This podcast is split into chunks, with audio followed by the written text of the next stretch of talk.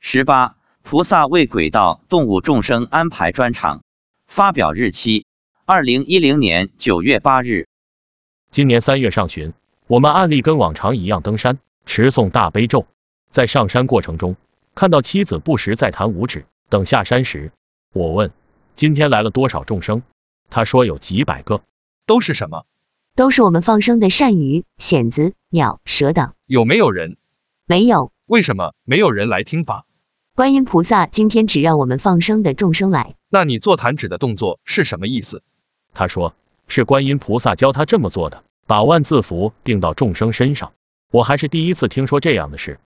就在二月最后一天的那次登山时，我为了利益众生，一路卖力的念着大悲咒。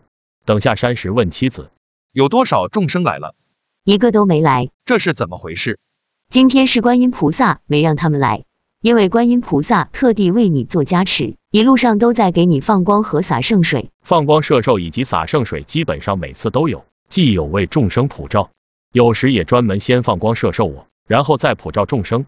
再来说另一次动物的专场，那是今年四月三日，我们是中午去登山的，乌云密布，看来要下雨，因此登山的人不多。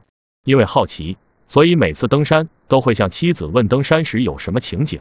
下山时我便问妻子，今天有众生来吗？有，有多少？有一千多。是人还是动物？今天全是喜鹊，没有一个人。这一千多只喜鹊一路慢慢飞，跟着我们，听我们念诵大悲咒。到山顶时，又跟着我们一起进了寺院。注是灵界的喜鹊，不是我们阳间的喜鹊。我问观音菩萨有出来吗？妻子说，有，还给你加持了。上山时用金光照着你，在进寺院时下了一点小雨，妻子对我说，这是观音菩萨洒的甘露水。两次都是动物专场，没有一个轨道的人来听法，非常有意思。我想这样的情形恐怕只有佛菩萨才能做到。在此，随喜赞叹大慈大悲救苦救难广大灵感观世音菩萨。动物往生的情形以后会抽空写出来奉献给大家，那是一次非常壮观殊胜的景象。